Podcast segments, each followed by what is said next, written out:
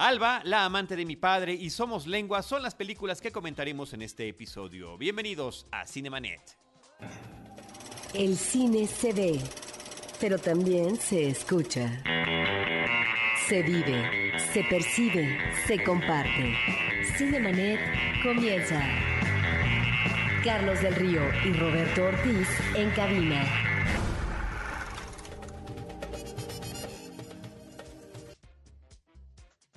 Gracias por estar con nosotros. Yo soy Carlos del Río, les doy la más cordial bienvenida. Lo hago desde Anchor Sound a nombre de nuestra productora Paulina Villavicencio, de nuestro productor Uriel Valdés. Yo soy Carlos del Río y saludo con muchísimo gusto a Diana Gómez, Diana arroba Deidali. Hello, ¿cómo están todos?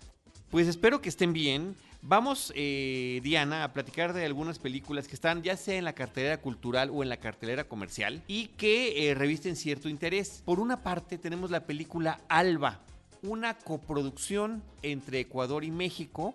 La película que justamente Ecuador ha mandado a la Academia de Artes y Ciencias Cinematográficas en Hollywood para representarla.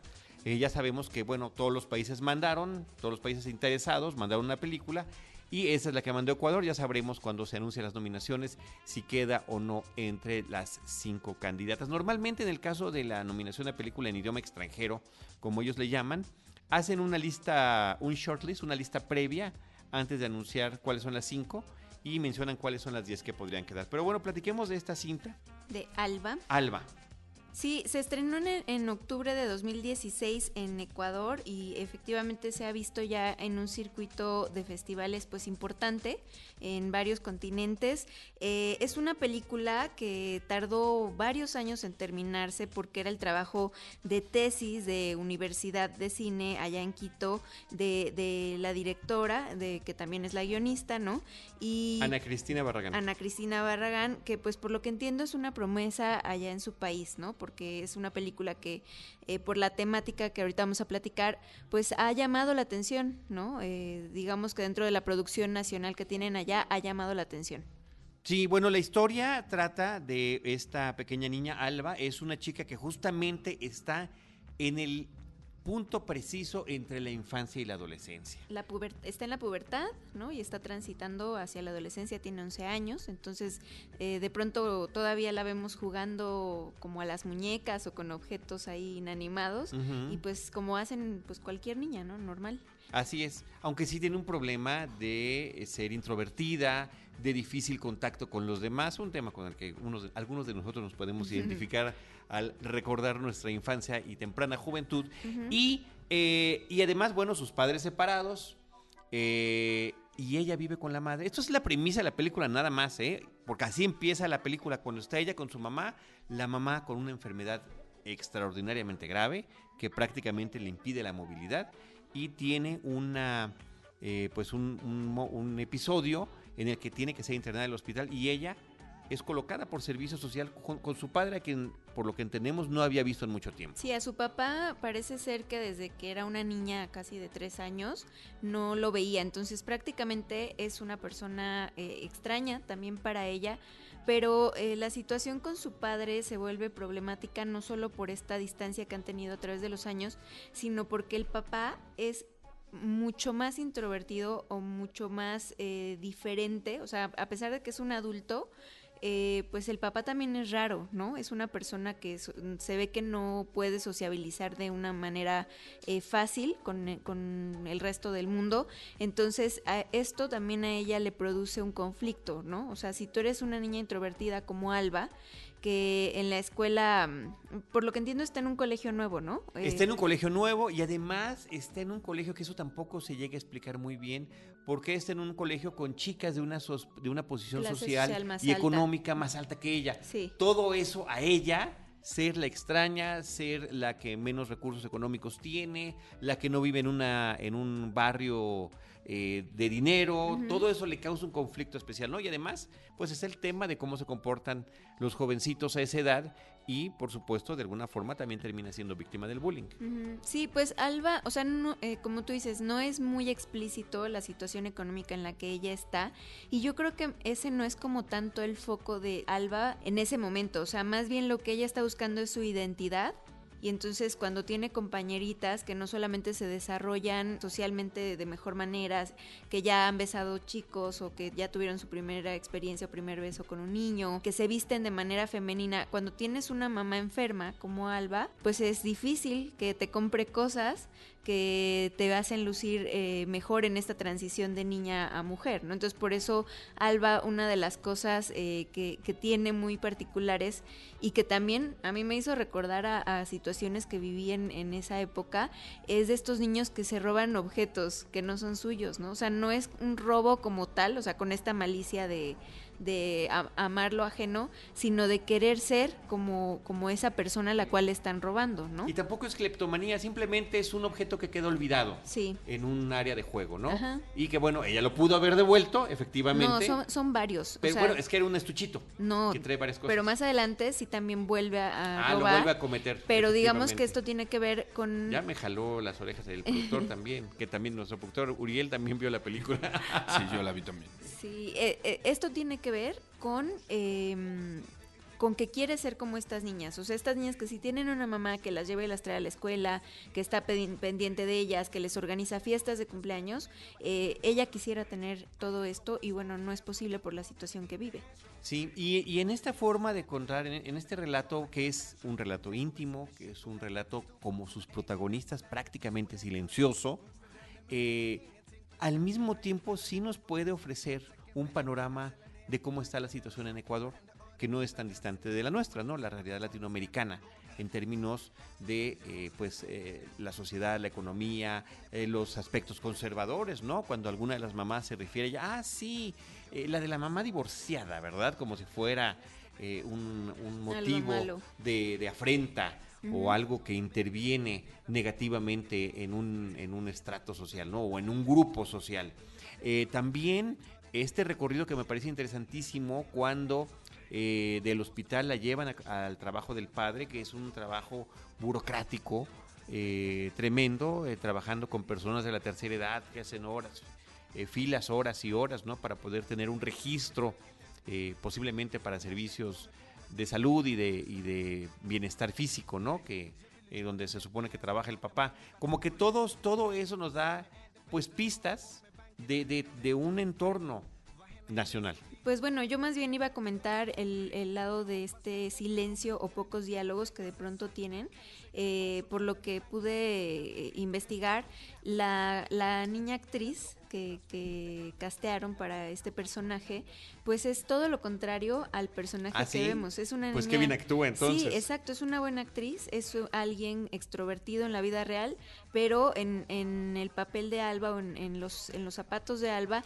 es una persona que, que siempre se o está descubriendo al mundo, ¿no? Y por eso está como observando y, hay este silencio, o simple y sencillamente siempre está como dentro de su mundo y entonces a nosotros también nos, nos adentra a este mundo eh, casi siempre la estamos viendo a ella, pero también de pronto eh, hay escenas donde está el papá solo, ¿no? Y, y, podemos conocerlo a él sin que él sea como una especie de, de, antagonista o una persona ajena a nosotros también, ¿no? Esto es algo que también eh, pues es importante a la hora de estar viendo la, la narrativa.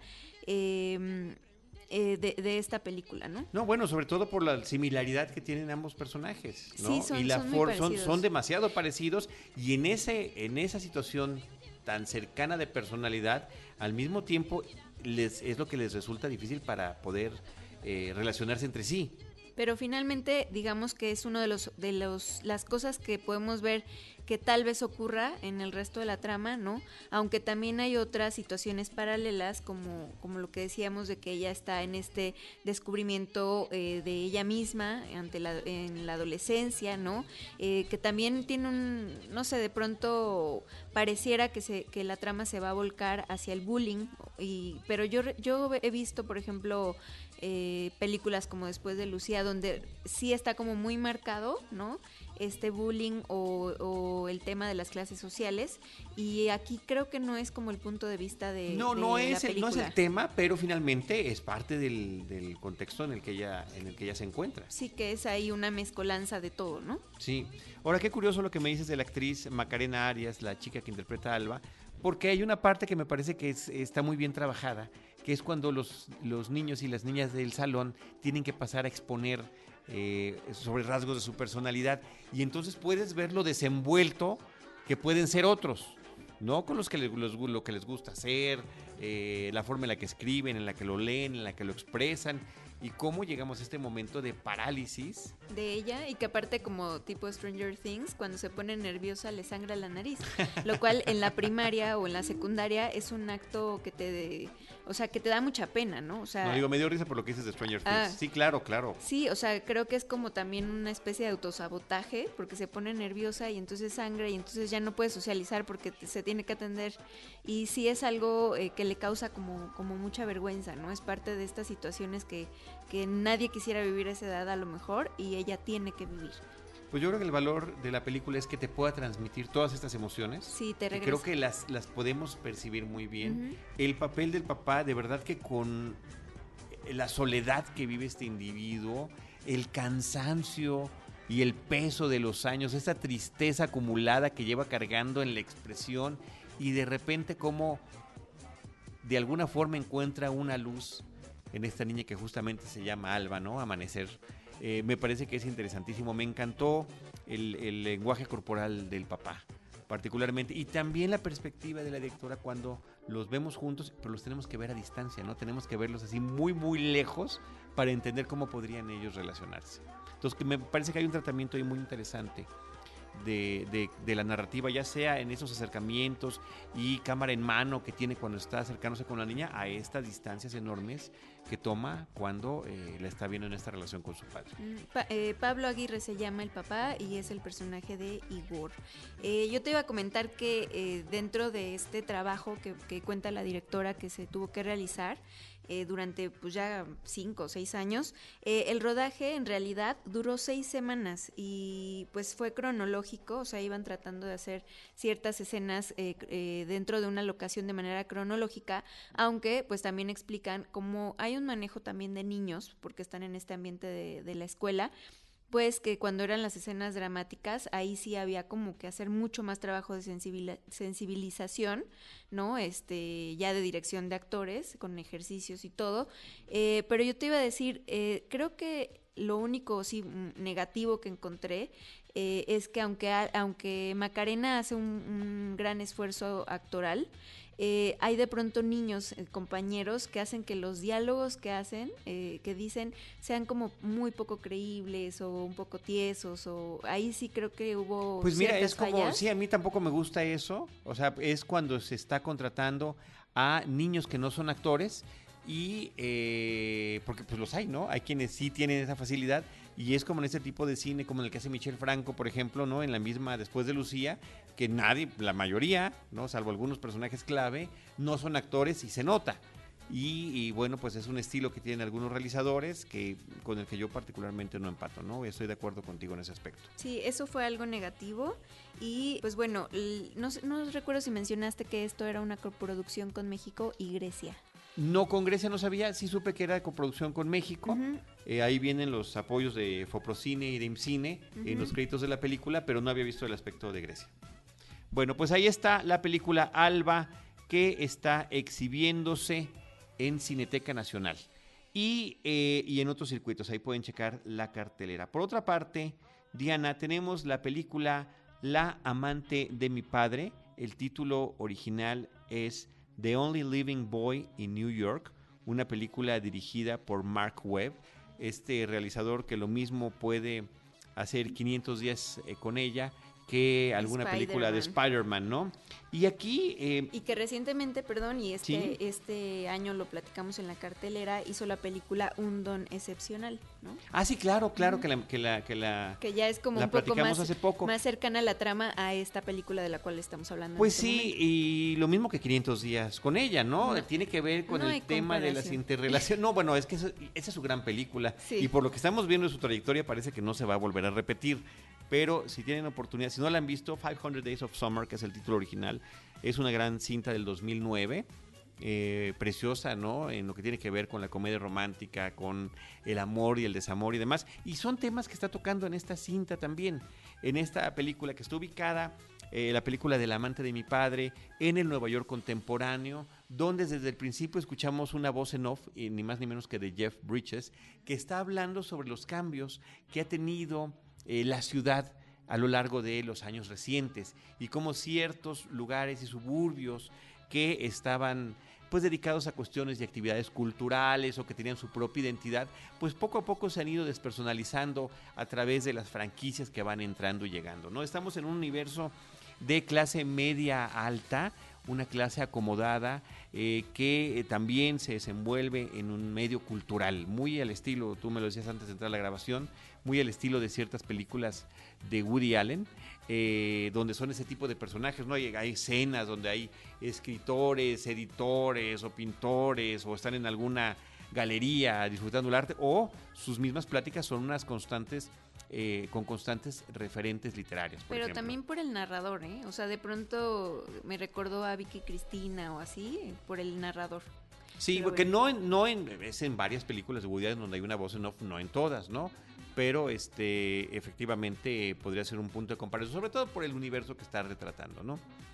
Entonces, bueno, pues esta película eh, parte de la historia de un chico que está eh, interesado de manera romántica en una amiga, ¿no? Que ella ya tiene novio, donde pudiera o no pudiera suceder algo entre ellos. Eh, él es rechazado, esto sucede al, al, inicio de la cinta, que también es un detonador de la historia. Eh, y él le dice uno, porque fue ahí donde me, me capturó la película en un, en un, principio, Diana, donde le dice, eh, porque ella le dice el clásico, no, vamos a ser amigos, ¿no? Mimi. Mimi le dice, personaje. vamos a ser amigos. Y dice él, bueno, es que las chicas bonitas reclutan amigos, no, reclutan como amigos a sus rechazos. Uh -huh, uh -huh. Entonces me parece que está interesante la reflexión. Sí, hasta tiene se quedó con la boca abierta. Tiene varios postulados. eh... Oye, ¿quién es lo? Yo por eso eh, en toda mi vida nunca acepté esa oferta que aparentemente generosa de vamos a hacer amigos. Ahora no. le llaman la friendzone. Exacto, vamos a hacer nada. Muchas o sea, gracias. Lo frenzoneé al principio de la película. sí, lo quiso frenzonear. Chica. ¿no?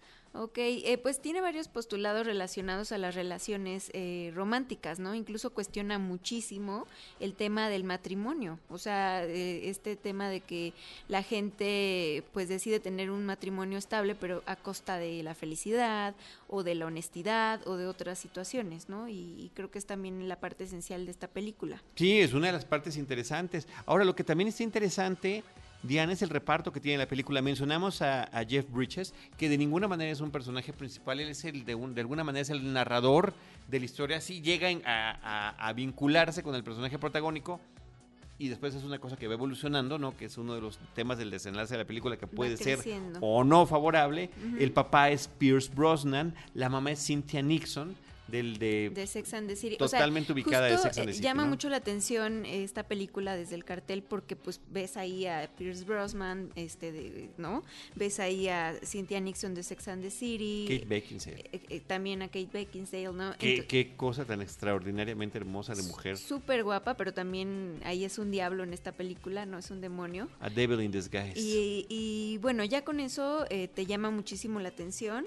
Eh, pero al final el protagonista es Callum Turner, un chico que pues platicábamos que estuvo recientemente en la película de ¿cuál me decías? Eh, Flatliners? No, ella no, no, era no, Mimi. No, Mimi, sí, no, a él yo no lo tengo ubicado. O sea, realmente lo que me llamaba la atención es justamente que estuviera entre todos estos actores perfectamente instalados en, en nuestro consciente colectivo fílmico eh, y que él se desenvolviera muy bien que es lo que me parece, porque él es el personaje central de la historia, él es el que está ante esta relación extraña con esta amiga, amigovia, ¿no? Creo que ya existe el término en, el Diccionario de la Real Academia de la Lengua, eh, con una relación difícil que tiene con sus padres, eh, que porque él ya terminó la universidad, pero no se ha definido profesionalmente es cuál que pudiera un, ser es su... un junior, ¿no? Es un niño que está un poco ensombrecido por el éxito que ha tenido su papá, que es Pierce Brosnan, ¿no? Uh -huh. Entonces todo y el preocupado, tiempo... un hijo de mami, un mama's boy también, porque eh, la mamá pues tiene rasgos bipolares y justamente por esta relación eh, Eh, difícil con el papá, ¿no? sí, que están pues, en eh, una crisis marital muy fuerte. El cuestionamiento de la relación de pareja, ¿no? del, matrimonio. O sea, eh, originalmente, o, o bueno, antes de, de que eligieran a Callum Turner como el protagonista, iban a, elegir a Miles Teller, que es el, el protagonista de, de Whiplash, para los que no lo tengan como tan fresco. Y bueno, esto es muy importante porque eh, de pronto el rol que va tomando Callum Turner en esta historia, como que él también va evolucionando de ser el, el mama's boy o un niño así mencito, ¿no? A ser un personaje que de pronto te causa conflicto, ¿no? Sus acciones, o bueno, a mí me causó conflicto las decisiones que tomó y, y no entender como por qué lo había hecho, ¿no? Pero me doy cuenta de que no me pareció tan creíble su, su rol o su papel, justo porque su fisonomía es un poco más de niño, ¿no? Y si hubiera no, sido... pero yo creo que justamente eso, eso es lo que lo justifica, porque estamos hablando de el, el posible primer amor o una primera eh, gran relación pasional, ¿no? ¿Qué es lo que sucede con él? La película se llama, en- en- es un título explicativo, The Only en Living Boy español, in en New inglés York. se llama The Only Living Boy in New York. Que también es una canción de Paul Simon y también aparece por ahí un libro con el mismo título, ¿no? Hay ahí una fijación con ese título. Sí, que es también una bonita metáfora, ¿no? Porque en todo un, un- un universo te, centras en uno solo, que es el que está viviendo algo particularmente eh, importante, ¿no? Un factor de madurez y de crecimiento emocional y personal, ¿no? Y que él mismo no, no, no entiende que no entiende muy bien qué es lo que está en juego, ¿no? Mientras que otros personajes externos, ¿no? Como el, el del escritor, como que lo ve todo eh, muy claro y en blanco y negro. Entonces, el hecho de que él sea jovencito, de que se vea bueno, porque así lo definen en más de una ocasión, de que se ve ingenuo, es lo que hace que pueda eh, comenzar a, a vivir estas eh, relaciones que está teniendo. Insisto, se llama La amante de mi padre. Pues es que para, para, digamos, donde termina su personaje, cuando ya está, digamos, maduro, ¿no? Porque hay ahí cierta evolución, eh, pero también hay, hay tiempo, ¿no? Que pasa. No sé, a mí se- me seguía pareciendo un poco...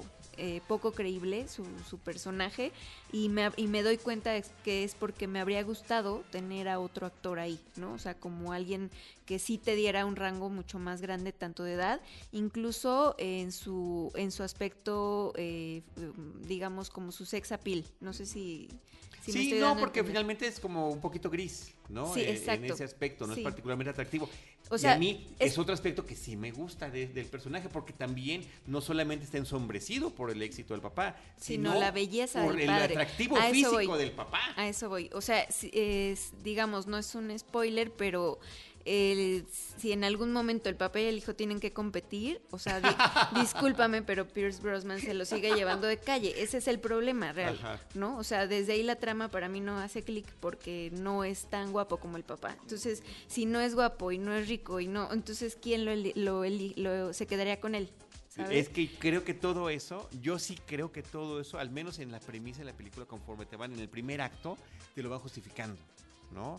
Eh, hay alguien que le dice, yo ya te conozco, sé quién eres, sé qué has hecho, sé cuáles son tus logros, me los han platicado, ¿no? Entonces, y, y, y- también, este, inclusive es muy franco el, el- la voz en off, el narrador eh, del personaje de Jeff Bridges, cuando dice, ella sentía tal o cual cosa en ese momento. Que sigue ¿no? diciendo netas así como de dude, ¿no? Como si siguiera en el Sí, personaje muy padre. O sea, a mí, a mí como me encanta ver a Jeff Bridges. Y, y cuando te está neteando, me parece que en ese, en ese rol que tiene esta película de mentor, me parece que es muy atractivo el tema y que, bueno, no lo vamos a, a, a spoilear, es que el final de la película, pues de repente se, se torna telenovelesco. Sí, eh, es una propuesta, digamos, si estás como en un momento en el que te hace clic, un momento sentimental, a lo mejor sí te sientes como pues atraído hacia la trama, ¿no? Por ejemplo, si estás casado y empiezas a escuchar toda esta clase de, de premisas que de pronto te avientan, donde están cuestionando, pues como por qué sigues con tu pareja después de tantos años o por qué has cometido ciertos, ciertos actos de infidelidad, etc., pues ahí sí tal vez te sea atractivo, pero creo que sí le dan una solución bastante facilona, ¿no? Eh, a, a todo y pues son como muy condescendientes con el espectador o con no sé con quién porque en realidad tal vez al espectador ni siquiera le hubiera gustado ver esa ese final, ¿no? Pero Pues bueno, este sí, eh, lástima. A mí me encantó eh, toda la premisa, el planteamiento, las netas que dijeron, ya mencionábamos esa de, el- el- de la Friend Zone, que no, nunca se mencionó así, que me parece que también es una parte elegante, elegante de decirlo, pero por ahí hay otra también, ¿no? Que le dice la madre, ¿cuál es la distancia más grande que hay entre lo que como esperabas que serían las cosas y como finalmente son? Claro, sí, ¿no? sí. Expectativa, realidad. Entonces, y así tiene una serie de momentos y de reflexiones interesantes, padres, con las que cada quien, desde Como su cuando le dices- perspectiva, se identifica. Como cuando le dices a tu pareja, yo te merezco, ¿no? Por des- basado en la, en, las, en la manera en la que esa persona te está respondiendo. Entonces está... En la forma en la que se puede fuerte. identificar en, en- en- en la forma en que reacciona, ¿no? Oye, mira, fíjate, eh, hablabas tú de la forma fácil en la que termina esta película. Otra película que toma un triángulo similar, ¿no? Donde el, en este caso se llama Damage, la película es una película de Louis Mal con Jeremy Irons y Juliette Binoche. Este, que me, me llama la atención porque también hay este, este triángulo eh, entre el papá, el hijo y una mujer. Eh, y aquí, en el caso de Jeremy Irons y Juliette Binoche, acaba de una manera verdaderamente trágica. O sea, es el final que queríamos en esta Eh, película. Posiblemente hubiera funcionado mejor. A ti, en particular, te hubiera encantado, así que te la voy a recomendar. Ok, perfecto. Muy bien, pues ahí está The Only Living Boy in New York, o como se llama en México, el, el amante de mi padre. Mark Webb es el director con un guion de Alan Loeb. Y de Roadside Attractions y Amazon Studios. Muy bien, así es. Y eh, pues para concluir tenemos también un documental que se llama Somos Lengua. Es una película, estamos grabando este podcast a inicios de noviembre. Va a estar eh, únicamente en cartelera en diferentes ciudades de la República Mexicana durante una semana. Entiendo que del 10 al 16 de noviembre. Somos Lengua, un documental de Kisa Terrazas, es el realizador, eh, que tiene que ver con el rap, el hip hop y un recorrido que hace el director a lo largo de distintas ciudades de nuestro país para platicar con la gente que se está dedicando a esta expresión musical, esta forma de transmitir eh, lo que uno está viviendo, a esta forma de desinhibirse, de tener estos duelos también a través eh, de la palabra en un escenario, con otros intérpretes y la distinta forma también de resonancia del éxito que pueden tener estos músicos en distintos medios, ¿no? O sea, ya está el que, el que está con una cerveza rapeando en la calle, como el que está en el escenario y donde miles y miles de personas están coreando, eh, cantando al mismo tiempo la rola que ellos, ¿no? Entonces me parece que esa parte es interesante, Diana. Pues este trabajo, eh, digamos que duró tres años de recopilación, en la cual estuvieron con los hip hoperos de México, digamos Ecatepec, Durango, Guadalajara, Monterrey, Ciudad de México, Aguascalientes. Entonces, digamos que, que quizá se fue a, a buscar a estos personajes que no son los más famosos. O sea, digamos que pudo haber ido con Cártel de Santa o cualquier otro eh, grupo ya un poco más establecido o que sí han probado las mieles del éxito a, ya a niveles millonarios, ¿no? Pero no lo hizo porque estamos hablando de una manifestación sonora en este tiempo y espacio que él está documentando y que creo que ese es el valor de este trabajo, ¿no? Que independientemente de que podrían ser voces que en la vida van a, a- a hacer algo pues demasiado eh, A formal. trascender masivamente, Exactamente, ¿no? no van a, porque aparte el hip hop es difícil que a todo mundo le guste, o sea, decían por ahí, o te gusta la primera o ya no, no te, no te llama la atención. No sé si está de acuerdo nuestro productor con esto, pero Ahorita vamos a platicar con él. Le vamos a, a ceder la palabra a Uriel Valdés, a nuestro productor, porque además No, de... pu- puede además- intervenir, puede intervenir. Fíjate, además de filósofo, además de especialista en audio, profesor de básquetbol, ¿no? De, que se, además se desarrolló en ese deporte, pues resulta que también es músico y que conoce algunos de los protagonistas entrevistados en esta película. Auriel. Sí, eh, bueno, ellos, eh, lo- hay algunos del, del DF que se, bueno, se llaman La Vieja Guardia, ¿no? Que realmente era un, era un compilado de muchos artistas. Eh, esto se formó hace, que Como 18 años más o menos. Se llaman, bueno, eran de, Car- de Cartel Aztlán, eh, Petate Funky, MC Lucas, Sabotaje eh, y eh, de la banda Bastón también. Ah, eso sí los conozco. Ajá, se supone que ellos se reunieron hace como no sé cuántos años y sí, sí se supone que es como el, el hecho de que se juntaron porque no salían ninguno, ¿no? Y entonces eh, hace 20 años más o menos hubo un boom en el hip hop que salió este Control Machete, medianamente Molotov que rapeaba y, y, este y hacía rock, ¿no? Entonces como que le pegaban, pero no, de hecho ellos firmaron con EMI, ¿no? Nada más que no, no, no trascendieron y, y por alguna razón, no sé, no me la sé, la verdad, excluyeron su contrato y todo. Pero eh, a lo que va conforme al, al documental, pues sí es como la visión del director, que hasta ahorita la estoy como cachando, es como decir, bueno, en, en todos o en muchos lados de, De- de México, México, de del México, país. del país se hace hip hop, se hace rap, se hace música. Ahora el punto nada más es que yo creo que está agarrando a estos chavos o no tan chavos, porque los de la vieja guardia fácil tienen 35 a 40 años. Entonces, hay no- de todas las edades, Ajá, ¿no? hay En de este todas las edades, desde los chavitos, chavitos. Y además, este, pues bueno, yo creo que el- el- también el, el documental va para decir, miren, fíjense cómo eh, hay varios que son grandes ya, entre ellos, pues no sé, Control Machete, que ya, ya no están juntos, Cartel de Santa, que sí están juntos, no sé, por ejemplo, también Resorte, es rap rock, por ejemplo, y hay como sus variantes, ¿no? Entonces yo creo que va para allá, ¿no? El director como que trata de mencionar algunos que son como de, del underground, por así decirlo, pero sí, sí mantiene como la expectativa de decir, mira, bueno, no fuimos con los grandes porque no nos interesan, yo creo que los grandes. Yo creo que va, va el, documental es eh, medianamente bueno.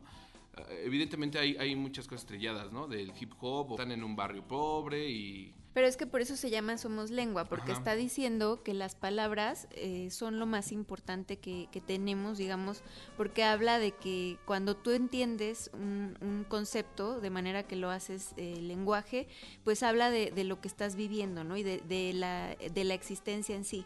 Entonces está hablando de la existencia de estos chicos Ajá. que muchos, por lo que entendí, eh, pues toman esta, eh, el hip hop como una manera de expresión que no pueden tener en su círculo, ¿no? Claro, y hay varias historias que así comienzan como de, bueno, pues este es mi barrio, ¿no? Y yo grafiteo, yo hago esto, pero eh, pues el hip hop a mí me ha dado esto y esto y esto, Claro. ¿no? Y es una forma de arte también, es una forma de, de expresión y de, pues como de ser un juglar de, de este tiempo o de lo que pensamos eh, política o económicamente, de decir, eh, volvemos a la- al término de hoy, eh, de decir netas, ¿no? Ujú. Sí, y de, y de expresarte básicamente no teniendo otro tipo de oportunidad para ni de foros, Claro. te refugias en eso. Es, es básicamente lo que yo entendí de esto y sobre todo efectivamente de situaciones no privilegiadas. Estamos en el crimen, está, eh, cada uno de ellos habla de la forma en la que en su Pero, pero ciudad... también, hay, tam- también hay, o sea, estamos en el crimen, pero hay gente que también es chambeadora, ¿no? O sea, realmente, eh, Sí. a- a- porque hay, hay- hay chavos que ya tienen su, su- su familia o, lo- o Y continúan con eso, Y continúan con eso y Sí. siguen chambeando y, y- Es- y creo- algunos, creo que en el documental hay uno que, que a él no le gustó eso, que men- menciona así como, a mí me dejaban su casita donde, para vender, este, pues algún, algún tipo de, de droga o algo así.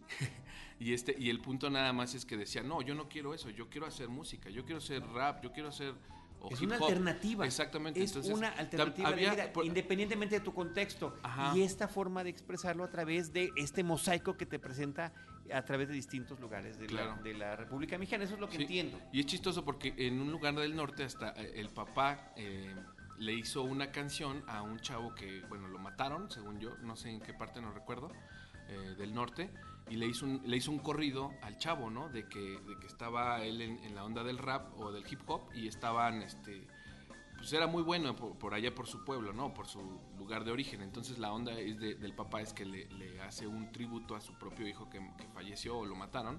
Es chistoso porque le hace un, un corrido, ¿no? Y el corrido pues no tiene nada que ver con, con el hip hop, pero también en, en- en otra, en Ah, otra o escena... sí, o sí, o sí, porque estás contando una historia, ¿no? Ajá, en pero en otra escena, justamente es a lo que iba a ir.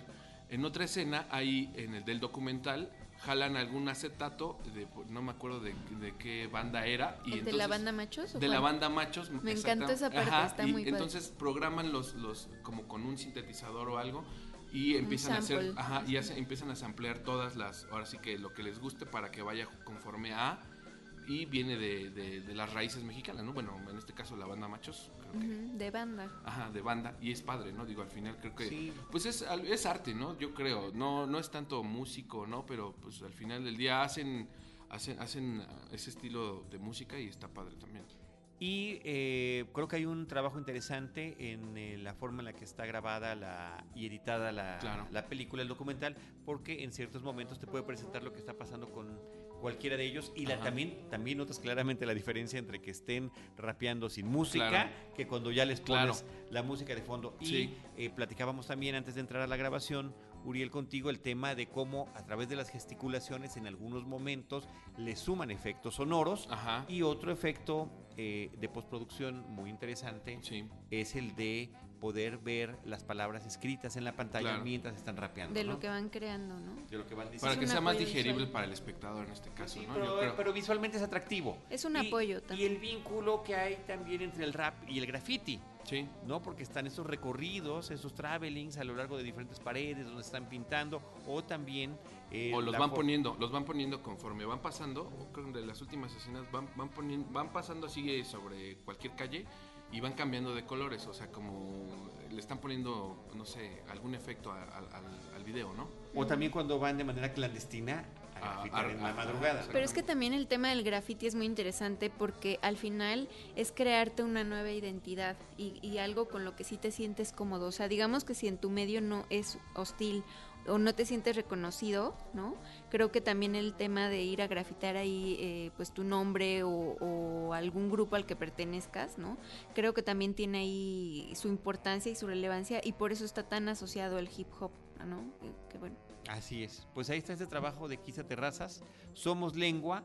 Eh, sí hay que destacar, y creo que estamos a tiempo, estando en, eh, lanzando este podcast en los primeros días de noviembre, que se estrena exclusivamente en un circuito de contenido alternativo del 10 al 16 de noviembre y lo hace simultáneamente en 85 ciudades de, eh, de varios estados de la República como Aguascalientes, Querétaro, Guanajuato, Guerrero, Morelos, Estado de México, Hidalgo, Zacatecas, Michoacán, Baja California, Puebla, Veracruz, Chiapas, Campeche, Durango, Chihuahua, Nuevo León, Tamaulipas, Coahuila, San Luis Potosí, Jalisco, Sinaloa, Yucatán, Quintana Roo.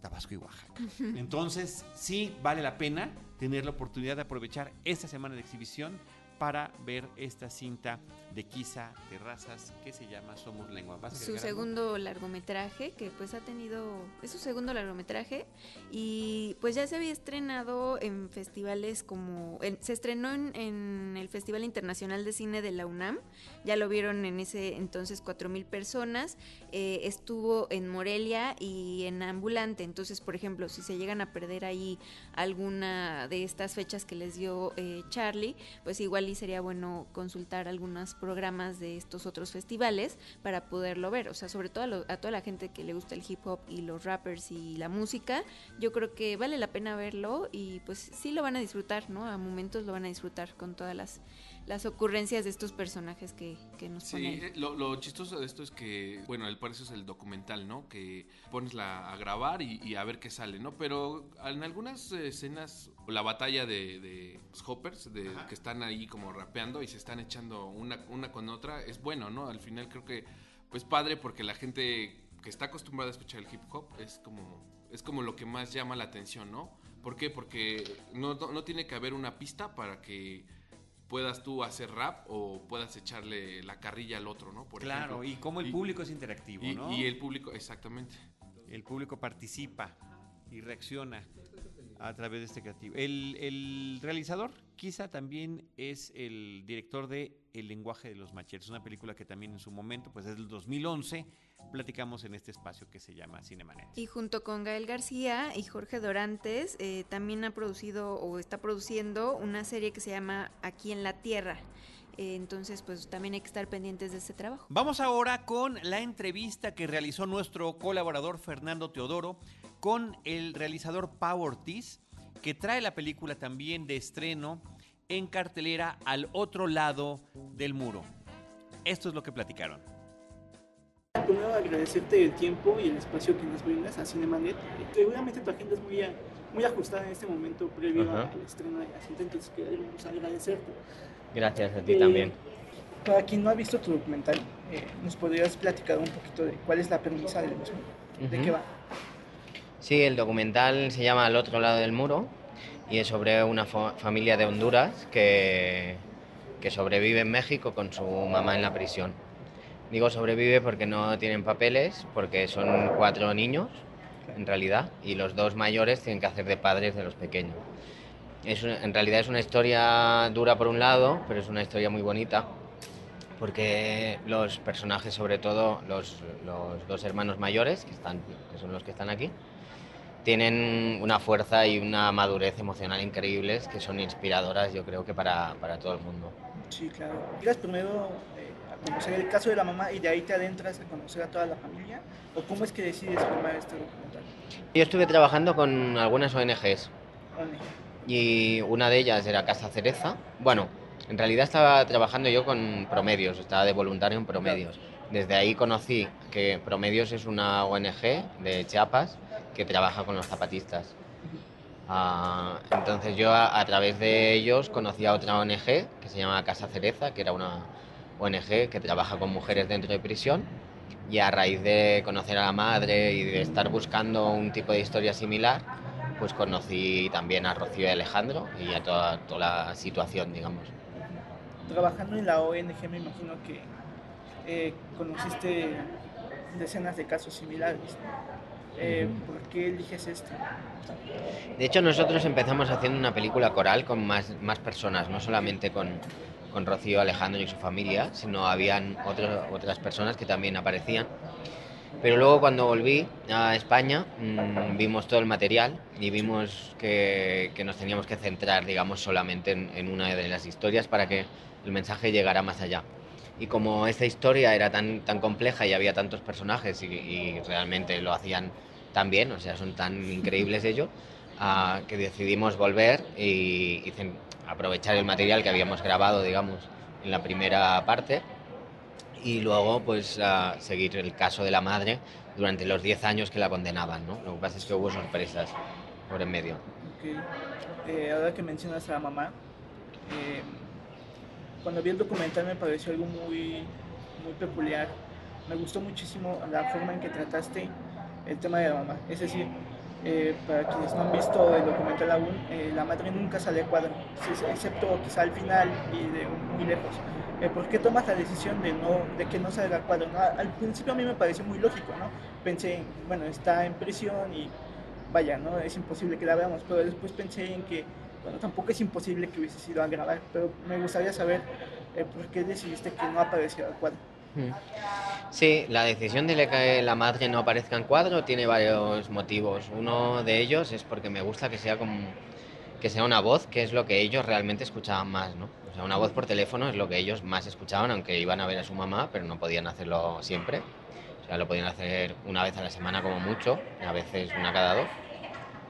Entonces, mm, me gustaba e- esa sensación y al mismo tiempo yo estudio psicología también y me remitía un poco a esas voces que te dan ah, soporte en momentos difíciles, ¿no? Como una guía. una- un Exactamente. sí. Entonces para mí la mamá juega el papel de guía dentro de esta historia, de mamá ideal en realidad.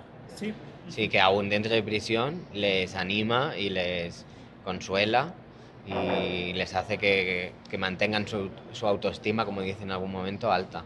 ¿no? Sí, claro. Eh, al otro lado del muro tiene implícito muchos eh, debates políticos y sociales que vivimos hoy día, en, especial, en específico el de la migración, pero también está la desigualdad, la pobreza, etc. ¿Tú cómo vives ese sentimiento de desigualdad que, que permea en la sociedad mexicana? Eh, digo, en, en tu lapso en el que estuviste en esta ONG, Ujú. eh, ¿cuál es tu sentir respecto a la desigualdad que existe? A raíz de esta película, de hecho, creamos una productora que se llama Intactas y que trata con la desigualdad en diferentes ámbitos, ¿no? Mm, Sí que me despertó, o sea, me despertó la conciencia social, o sea, ya la tenía, pero aquí me la despertó de forma muy fuerte. Porque lo viviste de cerca. Sí. ¿Cuánto sí. tiempo duró la filmación? Digo, perdona que te caiga cortado. Tranqui, tranqui. Duró un año y tres meses, más o menos. Bueno, en realidad fueron dos periodos, uno de como tres o cuatro meses y uno intensivo de un mes. Claro. La gran mayor parte de la película está grabada en un mes. Sí, sí. Sí, porque hubo sorpresas. Sí, como Tuvimos que acabarla. Me imagino que la parte final ¿no? del documental es, es la sorpresa mayor, ¿no? Cuando- Sí. ¿No, no Sí, lo sí. veías venir tampoco? ¿No, no sabías eso? ¿O- o No, no, no tenías- tenía ni idea. O sea, fue una sorpresa completamente. Claro. De hecho, fue. Sí, pienso algo mágico que estuviéramos en el lugar adecuado en el momento adecuado. Totalmente, ¿no? Sí. Totalmente. Sí, sí. Eh, bueno, continuando con el tema de la si- desigualdad, estabas mencionando que lo viviste más de cerca eh, y que hiciste esta productora intacta. Eh, ¿Tienes pensado continuar con, con este tema en tus futuros proyectos? Ah, en Intactas trabajamos con minorías en riesgo de exclusión social, ah, buscando historias de personas que tengan la capacidad de comunicar en qué situación, qué situación están viviendo y que además no sean víctimas de la situación, sino que Sí. sean luchadores como los protagonistas de este documental. Entonces, este es mi, no sé, mi vocación, encontré mi vocación aquí, gracias a México y gracias a la familia. Sí, sí. Eh, no sé si en ese tiempo te has dado cuenta que sucede algo muy peculiar en el tema de México y la migración. Por un lado, creo que nosotros eh, eh, juzgamos y nos sensibilizamos con los migrantes mexicanos que van hacia Estados Unidos, pero muy pocos nos damos cuenta de que si bien es un infierno pasar de México a Estados Unidos de manera ilegal, eh, hay un infierno aún mayor eh, pasando de Centroamérica hacia México. ¿no? Porque quizá en Estados Unidos te pueden tocar problemas de- con la policía, ¿no? Pero aquí tienes un tema de quizá un secuestro, quizá em, trata de personas, ¿no? Eh, ¿Cómo ves esa disparidad entre...? Porque lo siento contradictorio en el caso mexicano, ¿no? Ujú. Hay una contradicción social entre ver ciertas cosas pero no ver otras, ¿no? Al otro lado del mundo, exactamente. ¿no? Ya. ¿Tú cómo ves eh, esa situación? Sí, yo, yo voy a decir mi opinión, Claro. que, que como no soy mexicano y he estado un tiempo viviendo aquí, pero, pero no- creo que no tiene toda la perspectiva que haría falta para una pregunta tan, tan fuerte, ¿no? Tan importante. Sí, sí, claro. O sea, tengo la sensación que geográficamente México está en, en un embudo. Entonces, entiendo por qué viven lo que están viviendo, en cierto sentido, porque reciben presiones de varios lados. Por otro lado, también viví que México era una sociedad muy clasista, así en general. Al mismo tiempo vi gente que lidia con ese clasismo de una forma muy potente. Entonces, y eso me inspiró muchísimo, pero en general vi que era, sí, que era muy clasista y, y eso hace que haya muchas des- desigualdades entre muchas personas, ¿no? Y hay como, como varias, varios problemas, o sea, como que había varios problemas ah, de diferente índole, ¿no? Sí, que hay problemas con el narcotráfico, hay problemas de, de qué etnia eres, si, si eres si, si no hablas incluso el, español, ¿no? Hay problemas de pobreza, hay problemas de género porque hay mucho machismo y al mismo tiempo México tiene como algo de acoger y de, de hacer familia, al menos a mí es lo que me ha pasado, que me parece una virtud increíble que me ha aportado muchas cosas. Claro, lástima que esa virtud no pueda ser a veces con según qué personas, ¿no? Como personas que vienen de fuera, sí. No sé, el tema de la desigualdad para mí es, es, es un problema de, de, de no saber, de, ¿cómo lo diría?, de incultura, de, de no, no, y de miedo, por otro lado, o sea, de miedo a lo diverso. Y es natural que las personas tengamos miedo a lo diverso. Pero hay que saber a, a por qué tenemos miedo a lo diverso y que por eso ah, rechazamos. No pensar que, que alguien es superior por, por ser de un país, por tener dinero, por ser de un género, etcétera, etcétera, etcétera, ¿no? O sea, que, que al menos sacarse esa venda de los ojos y saber que eso es algo cultural y que es miedo. Y eso pasa en todo el mundo. Sí, totalmente. Oye, eh, de entre los dos hermanos, obviamente, pues es muy fuerte el papel de cada uno, ¿no? Pero el de la hermana menor a mí me llamó mucho la atención.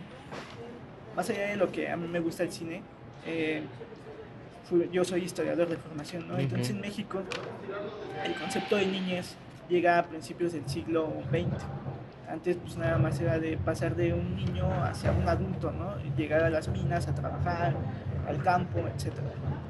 Y me dio mucho, mucha curiosidad ver que, que en ella se replica este concepto desde hace 100 años. Ella no como tal, no lo sé yo, ¿no? a ciencia cierta, pero creo que no ha tenido una infancia, ¿no? Tiene 13 años y ya está cargando el papel de mamá. ¿Tú cómo te sentiste al ver esta dinámica entre los dos hermanos cuando los fuiste conociendo poco a poco? Mm. Mm, claro, yo siento mucha admiración por, por los dos.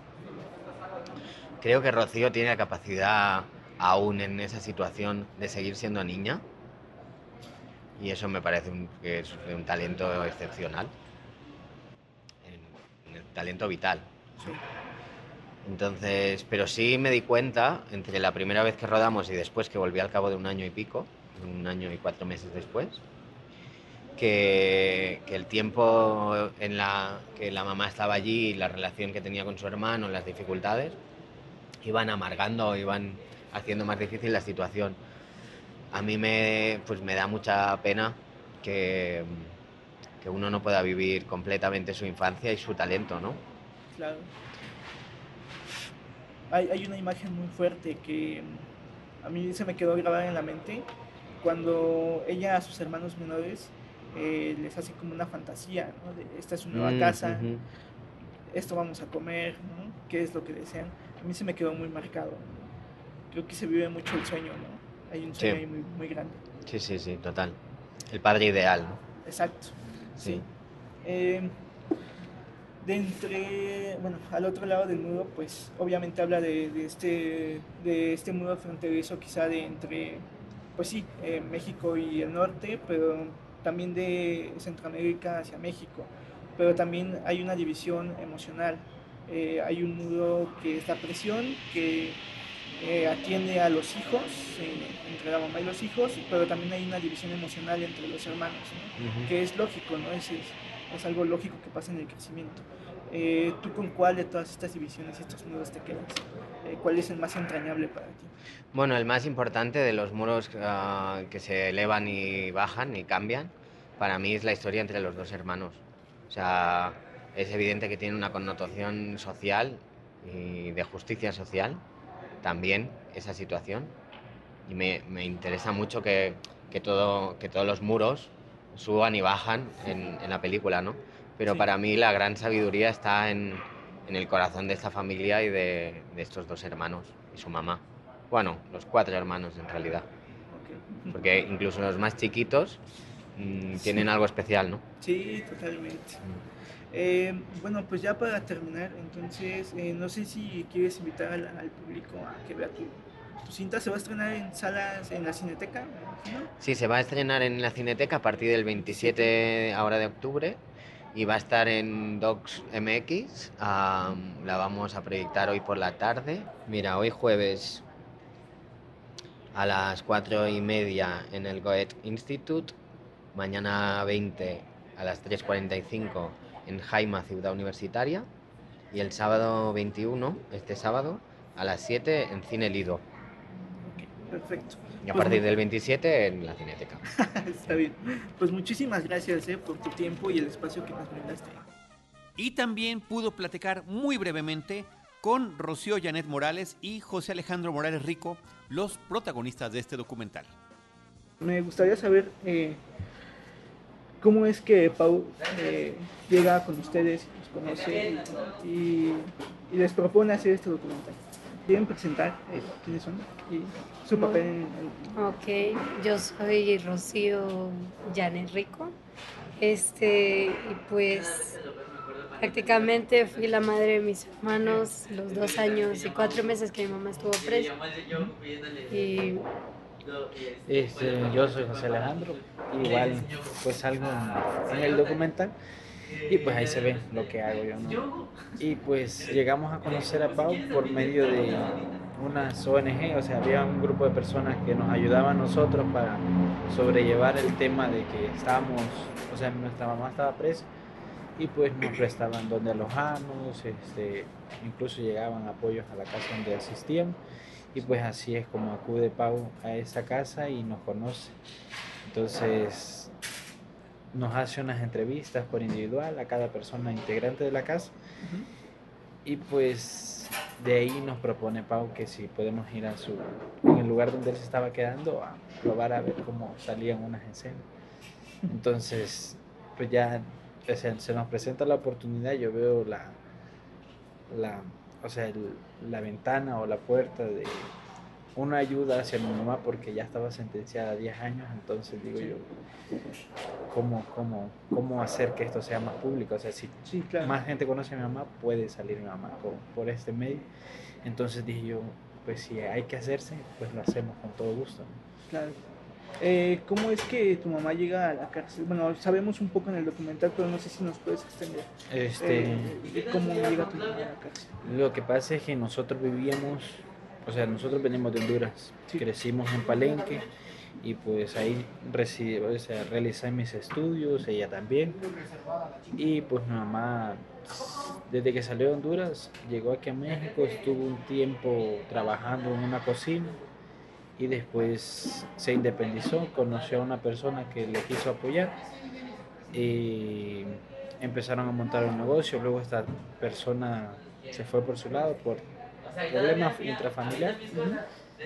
Y pues ya mi mamá quedó sola con un negocio, pero el negocio era un restaurante que atendía a personas inmigrantes porque estábamos cerca de la vía del tren, entonces todos los inmigrantes toman el tren.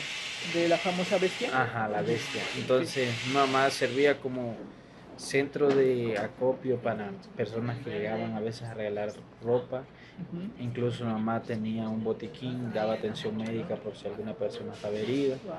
Entonces, pues era prácticamente era un negocio, claro, siempre hay personas que transitan, que son malas personas entre las vías del tren, pero pues nosotros siempre tratábamos de apoyar a las personas que, que lo necesitaban. Entonces ya en este punto, pues mamá ve ciertas anomalías, ¿no? que se dedican a asaltar a la gente del tren, este, hay delincuentes que están, o sea, pidiendo 100 dólares por cada persona. Entonces mi mamá denuncia esto a las autoridades. Detienen al, al principal miembro de la banda, supuestamente, y lo sueltan. Entonces, una vez que sale esta persona, llega a la casa de nosotros y llega a amenazar a mi mamá y nos amenaza prácticamente a todos, pues porque ya es crimen organizado con el que te estás metiendo. Y pues ya mi mamá cae dentro de la mira de esta persona. Entonces, próximamente, unos dos semanas después, hacen una redada, según para detener a los principales.